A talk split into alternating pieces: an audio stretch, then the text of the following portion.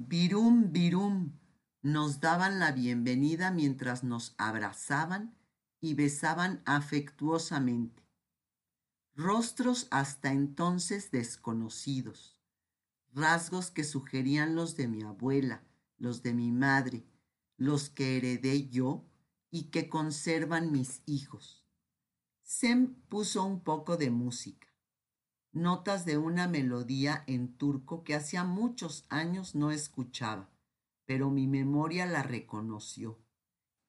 Era Izmirin Kabaklari, una de las canciones que ponía mi abuela en su viejo tocadiscos. Imaginé a los músicos vestidos con sedosas camisas blancas, pantalones negros y chalecos con pasamanería bordada. Sincronía perfecta.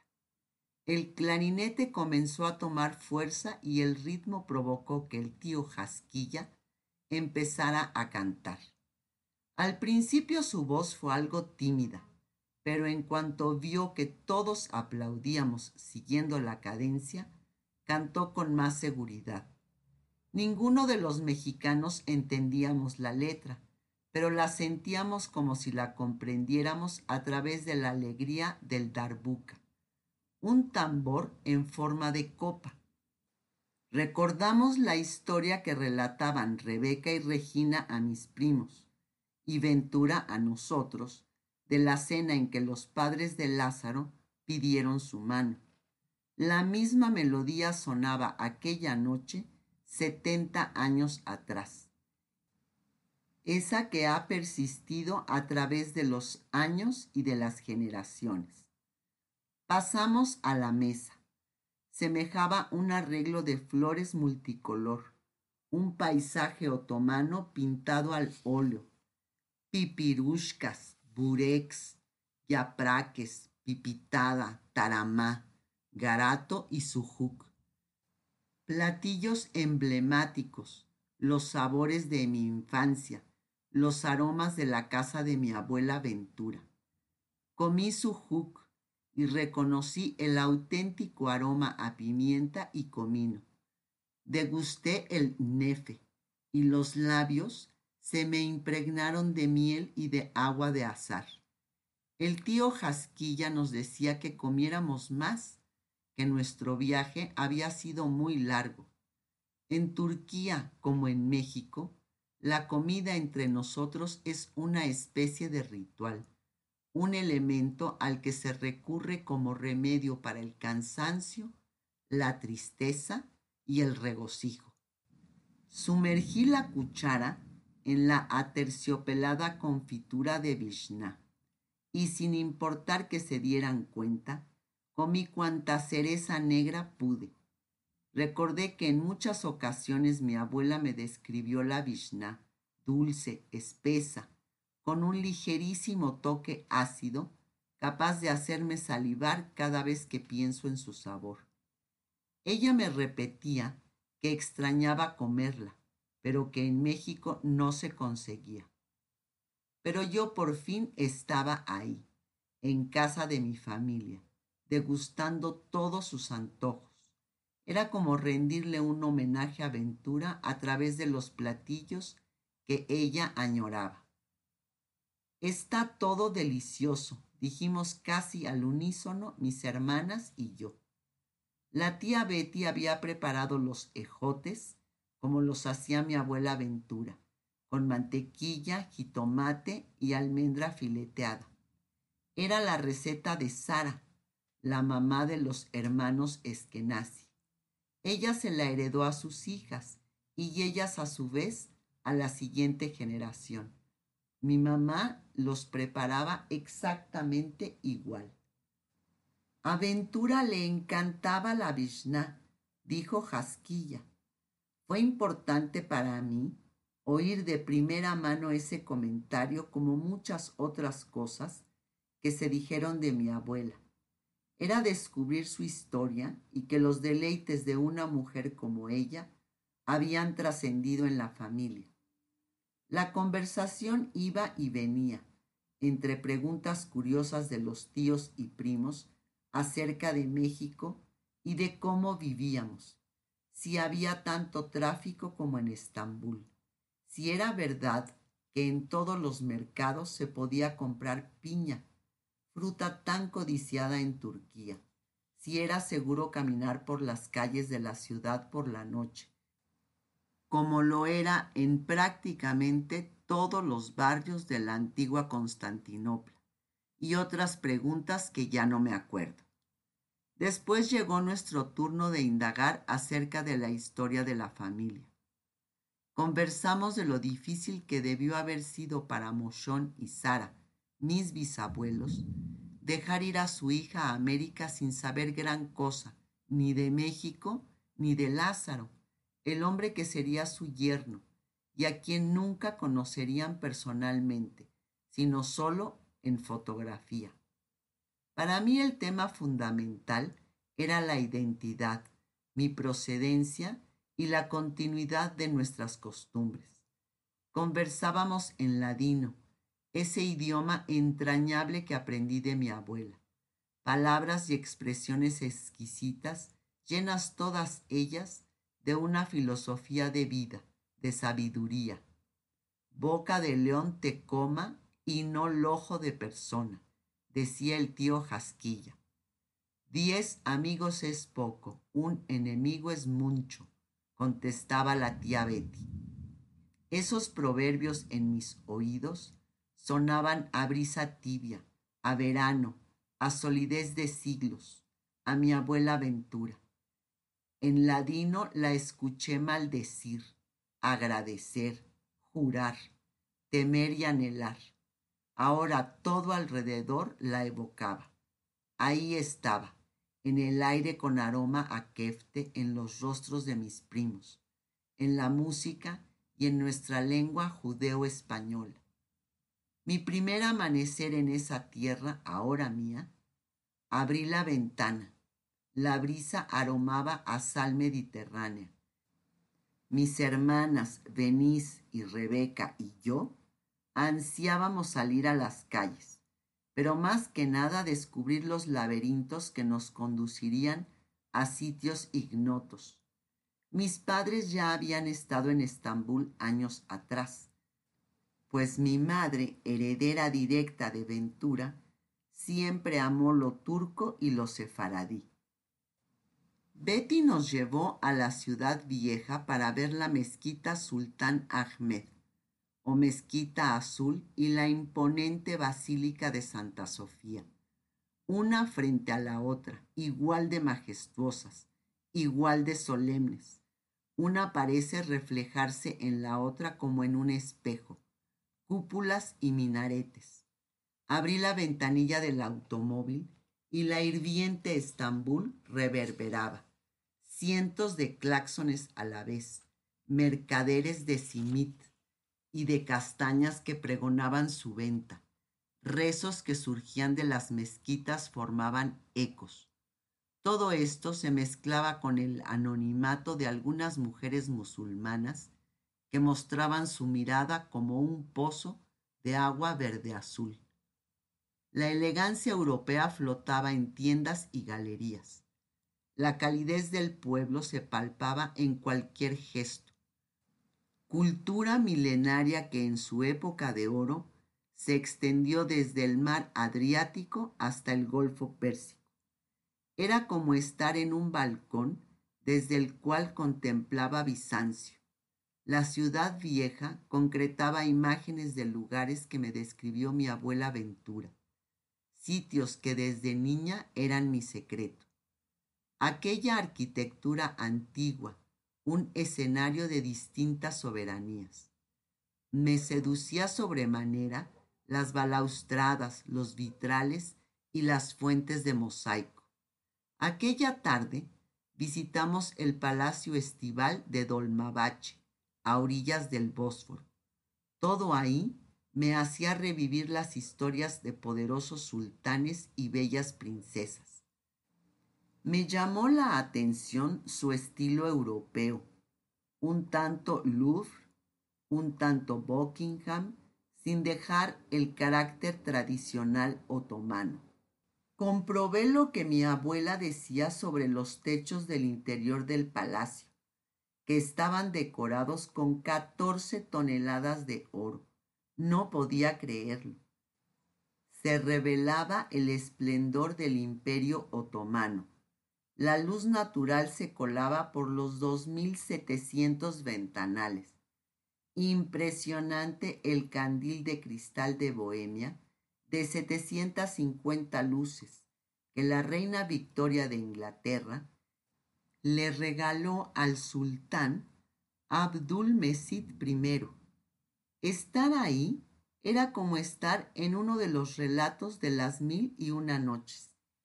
Después de deambular entre fuentes, esculturas y tulipanes negros, llegamos al harén, la residencia de las concubinas del sultán. Mi tía Betty describió la importancia de la jerarquía en el harén.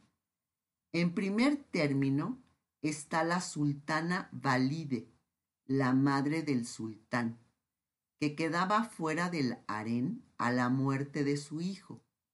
Después las esposas del sultán, que solían ser cuatro. La primera esposa y madre del heredero al título. Luego las madres de las hijas del sultán y finalmente las concubinas y odaliscas, quienes estudiaban canto, música, baile y poesía, y cuyo objetivo era distraer y entretener al soberano. Fuimos a comer al Ali Baba, un sencillo pero típico restaurante.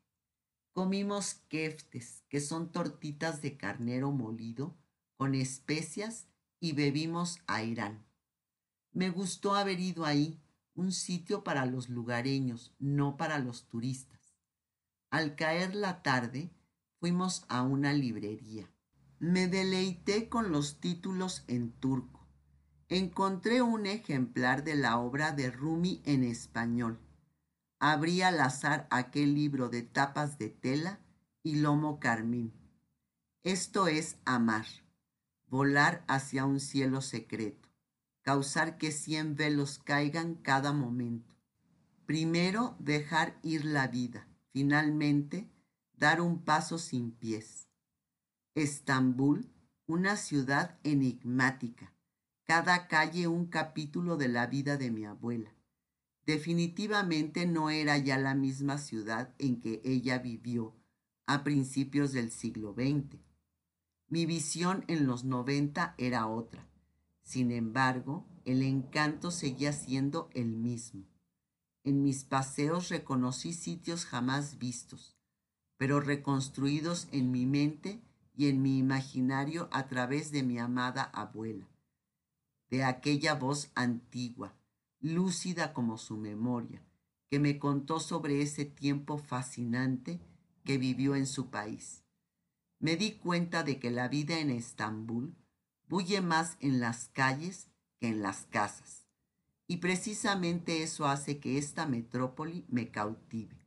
La gente juega shesbesh sobre una pequeña mesa de madera a la puerta de su hogar, o se toma un chai sentada en la banqueta viendo pasar a los vecinos.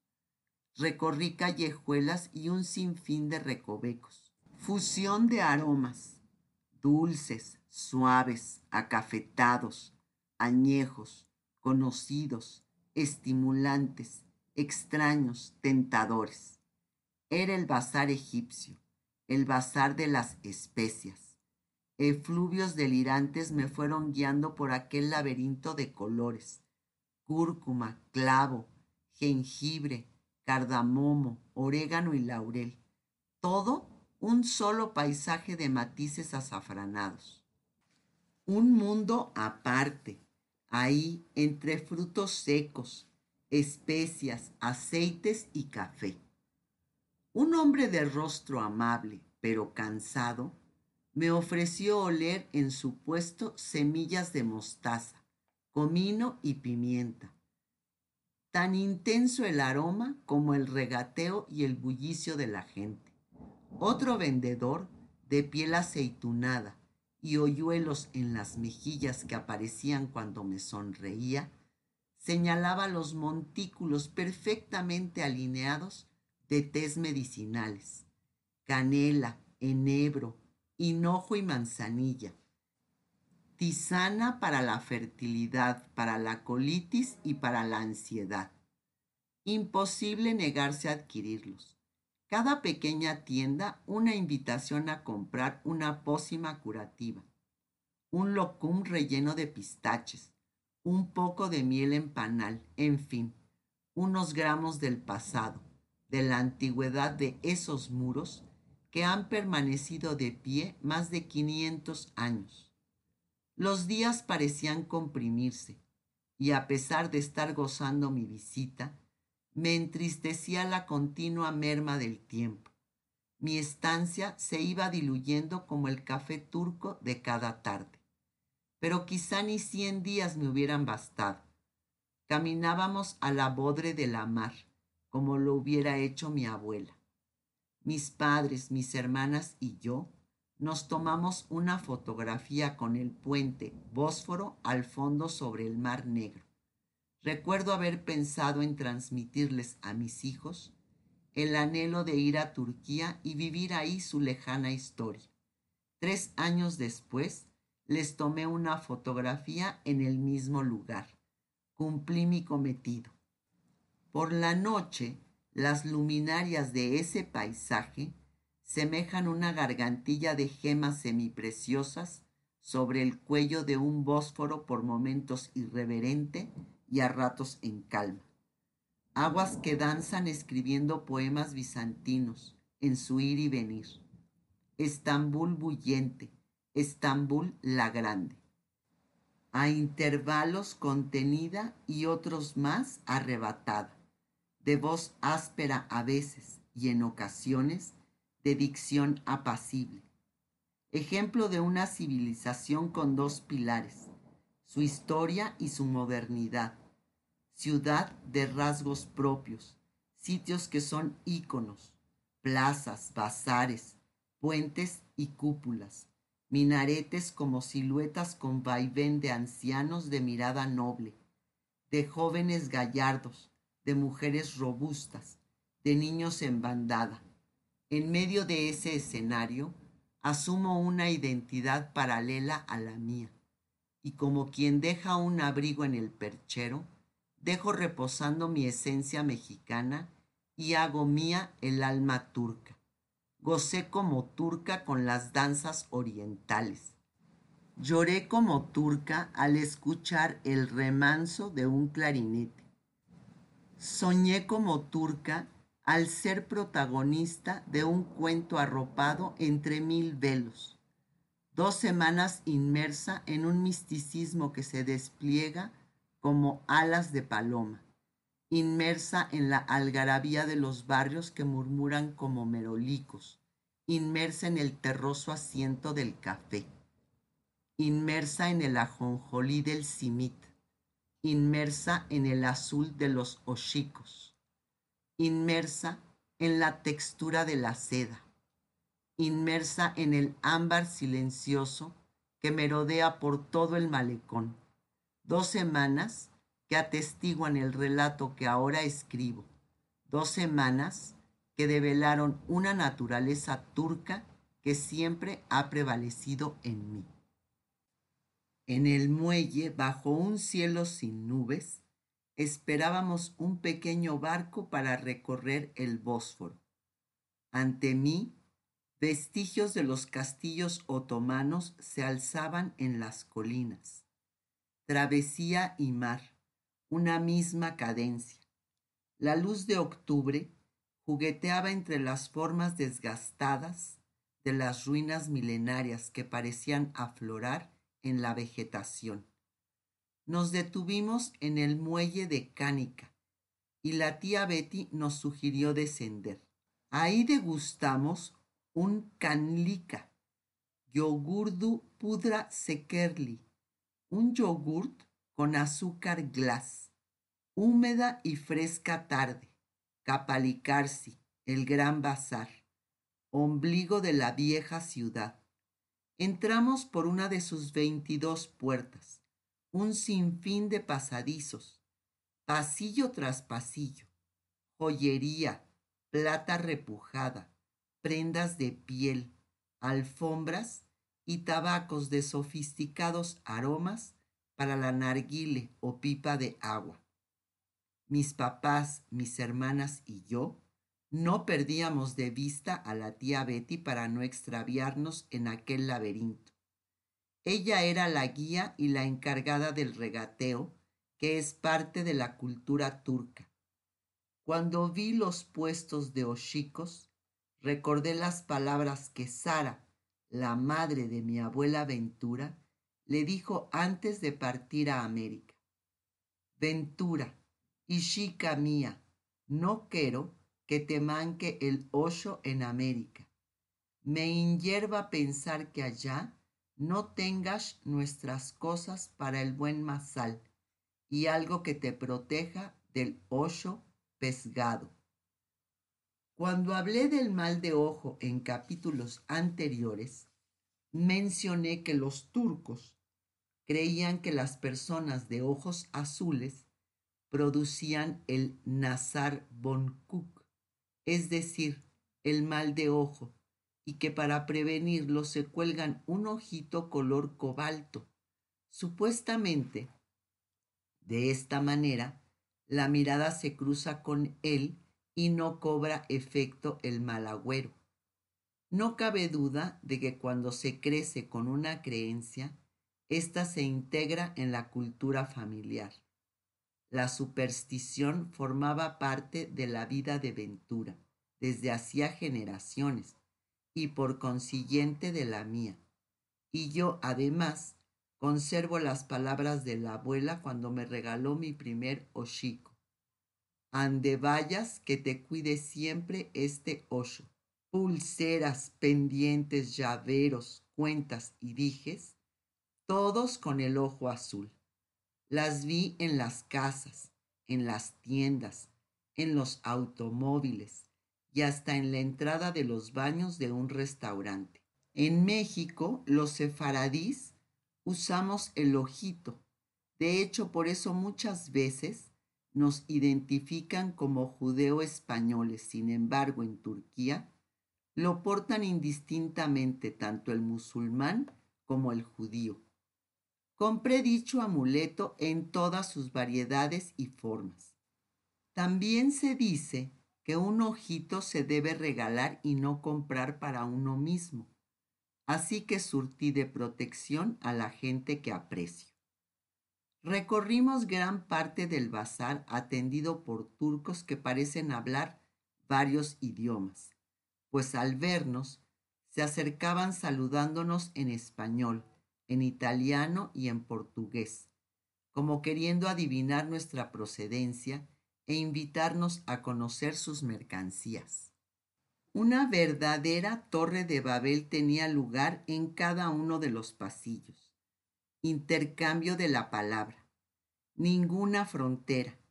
El gentío multicolor nos arrastraba como la corriente de un río interminable. Una de mis hermanas me llamó por mi nombre para que me acercara a ver un espejo de plata. En ese momento advertimos que fue un error, porque los vendedores me comenzaron a asediar llamándome, Sophie, Sophie, ven aquí. Yo iba encantada dejándome llevar, mientras papá sacaba su paraguas, agitándolo a mi alrededor para alejar a los mercaderes que me perseguían. En cada tienda nos ofrecían un chai de manzana como bienvenida, independientemente de que fuéramos a comprar o no. Me sorprendió el manejo de aquellas charolas, atestadas de pequeños vasos hirvientes llenos hasta el borde, esquivando a la multitud. Por los pasillos, como los de los antiguos cuentos, pasan hombres de pobladas cejas oscuras y ojos inmensos color manantial. Se observa el ir y venir de turistas, se escucha el regateo, las risas, todo es prisa y todo envuelto por el humo de la narguile que se esfuma entre sus domos. Salimos del bazar como quien emerge de las páginas de un relato fantástico. Girones de nubes rosadas ornaban el cielo. Sentí el pulso de la ciudad en mi pecho. Otoño, octubre soplaba una fresca brisa marina y aquel aroma, salado, se mezclaba con el de las castañas tostadas que vendían en la calle. Nos alejamos de la efervescencia de la ciudad vieja para llegar al sosiego de la casa de la tía Betty. Me instalé frente al ventanal de la sala para ver el Bósforo. Armonía crucial, el estrecho como una vereda transita a través de la ciudad. Nubes peregrinas, ocaso con visos de tafeta. Hasta el día de hoy recuerdo aquella tarde. Junto a mí sobre la mesa lateral, una fotografía en blanco y negro de las tres hermanas Eskenazi. Mi abuela miraba hacia un punto fuera de la imagen. Quizás sin saberlo aún, contemplaba el otro continente, hacia su patria adoptiva. Ella asumió su destino y yo el deber silencioso al que me comprometí. Aquel retrato databa de los veinte. Quiere decir que a la fecha habían transcurrido más de setenta años. Mi último día en Estambul. Visitamos el barrio de Ortacoy. Caminamos por sus angostas callejuelas hasta desembocar en la plaza central, Iskele Meidani, llena de vida y de una mezcla étnica sorprendente. Griegos, armenios y turcos nos atendieron en los kioscos donde venden reproducciones de joyería bizantina antigüedades, ropa y comida típica. En cuanto divisé la construcción de piedra blanca que corteja las orillas del Bósforo, supe que era la emblemática mezquita de Ortacoy que mencionaba mi abuela, quien se sentaba tardes enteras en una banca de la plaza para admirar aquella estructura que se alza majestuosa en la ribera. Yo también me senté en una de esas bancas. Única cúpula y dos minaretes. Sobria belleza. Imaginé a los sultanes que vivían en el palacio Beylerdeyi, en la orilla opuesta, llegando en elegantes góndolas con su séquito para rezar. Entré un momento a la mezquita, me retiré los zapatos, y cubrí mis hombros con la ligera bufanda que llevaba en el cuello. No había nadie.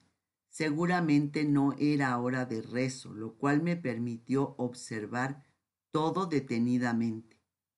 Mosaicos rosados cubren la cúpula como un cielo crepuscular y los muros de mármol blanquecino albergan ventanales por los que se cuela la luz ambarina de la tarde.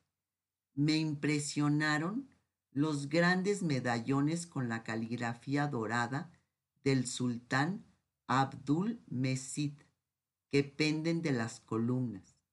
Esos momentos de introspección los había experimentado antes, no en una mezquita, sino en mi sinagoga, Rabí Yedujá Jaleví, la de Monterrey, como le decimos todos los sefaradís en México.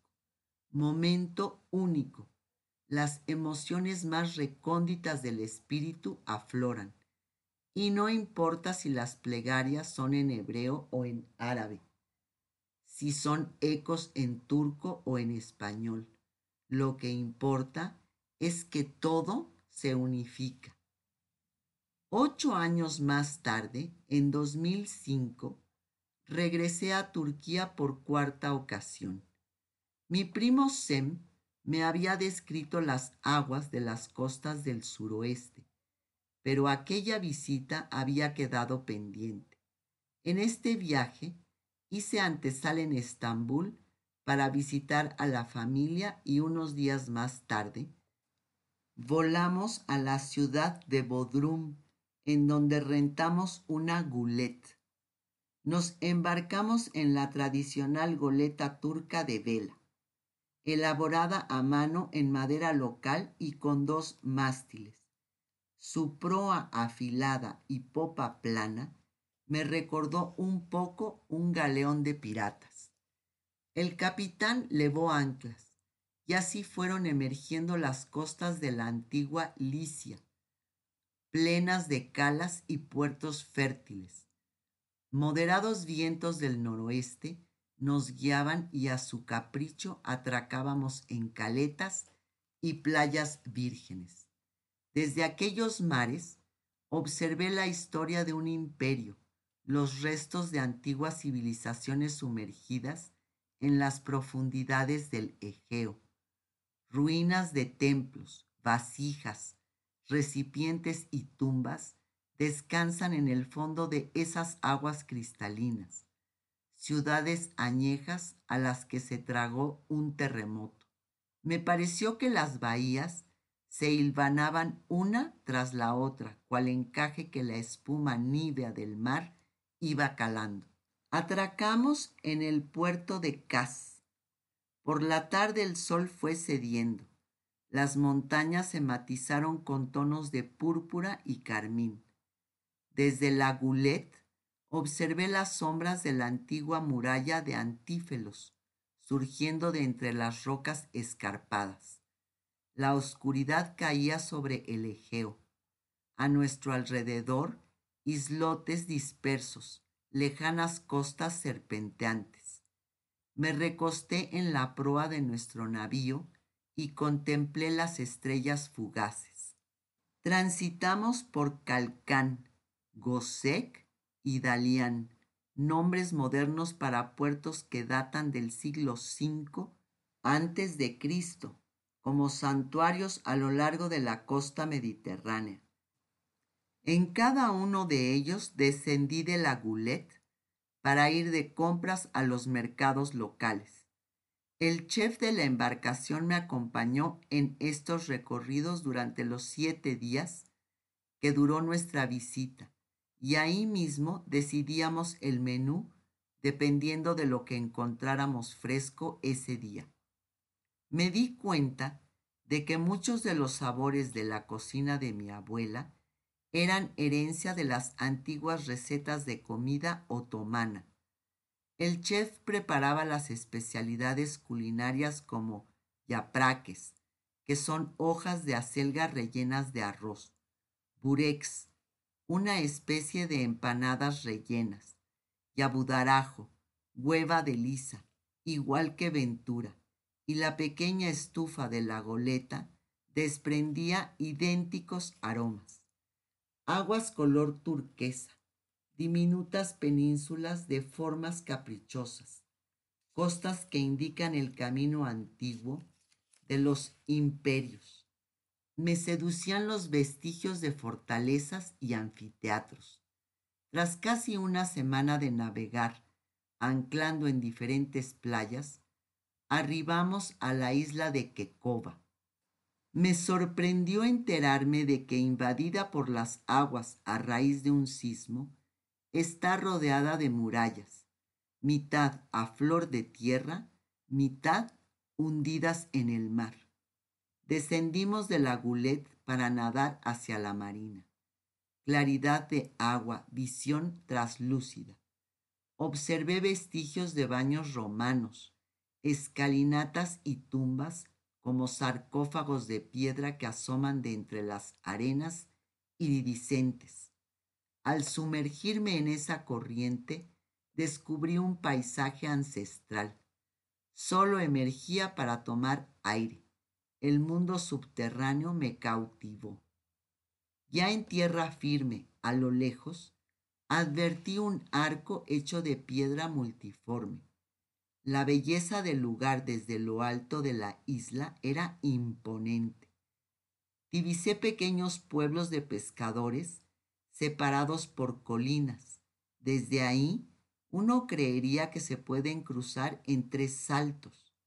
Después de escalar un poco, descubrimos mausoleos esculpidos en las montañas rocosas como templos que dan la impresión de rezarle al interior de la tierra. Ya en la cumbre, la isla de Quecova parecía estar en el centro de un inmenso estanque polícromo bordeada por avenidas de arena. Abajo, el mar golpeaba las rocas. Apabullante juegos de luz.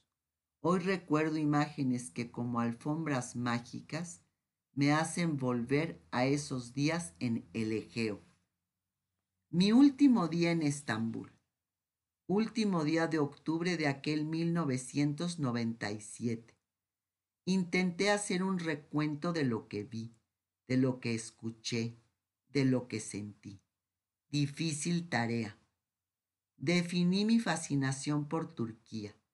Rostros, paisajes, aromas, relatos, nombres, palabras, ritmos. Todo eso era como frotar una lámpara maravillosa que me remitía a la abuela. Imposible no mencionar aquella cena de despedida con la familia.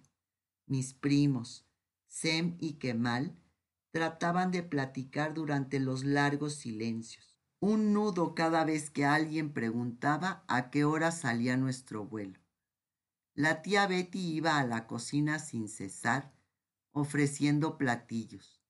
Quería que esa última noche comiéramos todos nuestros antojos. Mis padres y mis hermanas intercambiaban direcciones de correo con el tío Jasquilla y con su esposa. A mí me temblaba el mentón y miraba a todos sin hablar. Noche otoñal, luna llena.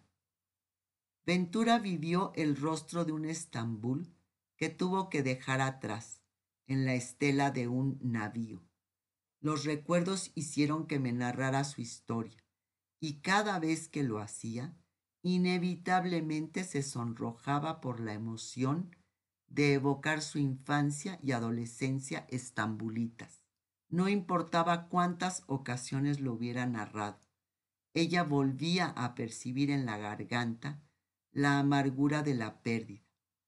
Yo conocí Turquía y a la familia que ella dejó atrás a través de sus relatos. Me los contó cientos de veces para impedir que se borraran. Rememorar el pasado era darle voz. El abrigo que cruzó con ella el Atlántico estaba colgado todavía en su armario. Ventura me hablaba en detalle de su viaje para llegar a México, al grado de que yo podía sentir la brisa en mi rostro, podía tocar la carta que llevaba en la bolsa de aquel abrigo tantas veces remendado por su madre. Gracias a sus descripciones tan realistas, le di valor al esfuerzo que hizo mi abuela al cambiar de nación, de cultura, de país, de continente. Pero su identidad ganaría fuerza con el éxodo y la semilla que sembrara en mí dio fruto. Recorrí las orillas del Bósforo mucho antes de haberlo conocido. Así conocí también a mi abuelo Nisim, a través de un retrato hecho por Ventura, el cual se resistía al paso del tiempo. Cuatro décadas tuvieron que pasar para que Ventura regresara a una Turquía que sufrió un golpe de Estado y que sobrellevaba una economía en crisis. Todo en la ciudad era igual, pero a la vez distinto. Sus padres ya muertos. La ciudad no podía ser igual. La puerta de su casa de infancia en la calle Mensil le trajo a la mente la última vez que vio a Moshon, su padre, despidiéndose de ella sin imaginar que jamás volvería a verla. Otra vez escuchó la voz de los muecines llamando a la oración desde las mezquitas y se dio cuenta de que había extrañado esa sonoridad durante los cuarenta años que llevaba oyendo en México las campanas de las iglesias católicas. Lo paradójico era que ambas resonancias no pertenecían a su religión, sin embargo, se había apropiado de ellas, sonidos únicos en sus dos naciones. Finalmente yo recorrí sus pasos. Mi experiencia estaba nutrida de antemano por sus relatos y albergaba fotografías mentales de lo que había escuchado durante años. Visité la torre de Gálata, que era exactamente como me la describió la abuela. Esbelta elegancia, pétrea de más de setecientos años, que contrastaba con el azul del cielo. Desde su mirador en las alturas, pude observar el palacio Topkapi en el cuerno de oro. Al fondo se distingue el mar de Mármara y las islas Príncipe. Infinidad de veces escuché la descripción de ese paisaje. Recorrí los pasillos del gran bazar, rodeada de una multitud que vociferaba en varias lenguas. Imaginé a mi bisabuela Sara comprándole a su hija Ventura el hocico que portó siempre en una cadena alrededor del cuello. Me senté en una banca pensando en que mi abuela también se había sentado ahí para admirar la mezquita de Hortacoy, que luce señorial sobre el Bósforo. Como quien recoge ramas de vid, yo fui recolectando sitios, aromas, estampas de esa tierra que guardo en mi baúl. En todo momento tuve la sensación de estar acompañada. Entendí, observando a las gaviotas junto al muelle, que mi abuela fue como una de esas aves, una turco mexicana revoloteando entre lo que dejó atrás y lo que habría de descubrir. Cuando nos despedimos de la familia, advertí en mi madre y en la tía Betty un sorprendente parecido que no había notado antes. Pero bajo aquella tenue luz vi dos rostros moldeados por nuestra herencia. Abracé a mis primos y tíos y ya no miré a mis espaldas. Me iba plena, dichosa por haber cumplido con mi objetivo. Lo que acababa de vivir en esos días sobrepasó lo que siempre imaginé. Ventura me relató su historia de viva voz, como una tradición oral tan arraigada entre nosotros los judíos. Ahora pude palparla con mis sentidos. Estambul, constelación fulgurante de noche, gigantesca y caprichosa de día. Regresé de aquel viaje y fue hasta entonces, viendo las fotografías que tomé, cuando entendí por qué Ventura hizo germinar en mí el amor por Estambul. Su paraíso ya me pertenece. Ella vio en mí el eslabón que uniría a las siguientes generaciones de ambos países, un puente para contemplar la salida del sol en América y contemplar el ocaso en el Oriente Próximo. Así es como termina este fascinante viaje de Oriente a México. Les agradezco en el alma el tiempo que se toman para escucharme. Gracias a Sophie Goldberg, escritora de este bellísimo libro. A mí, en lo personal, me ha encantado. Espero que a ustedes también. Les dejo un fuerte, fuerte abrazo. Gracias.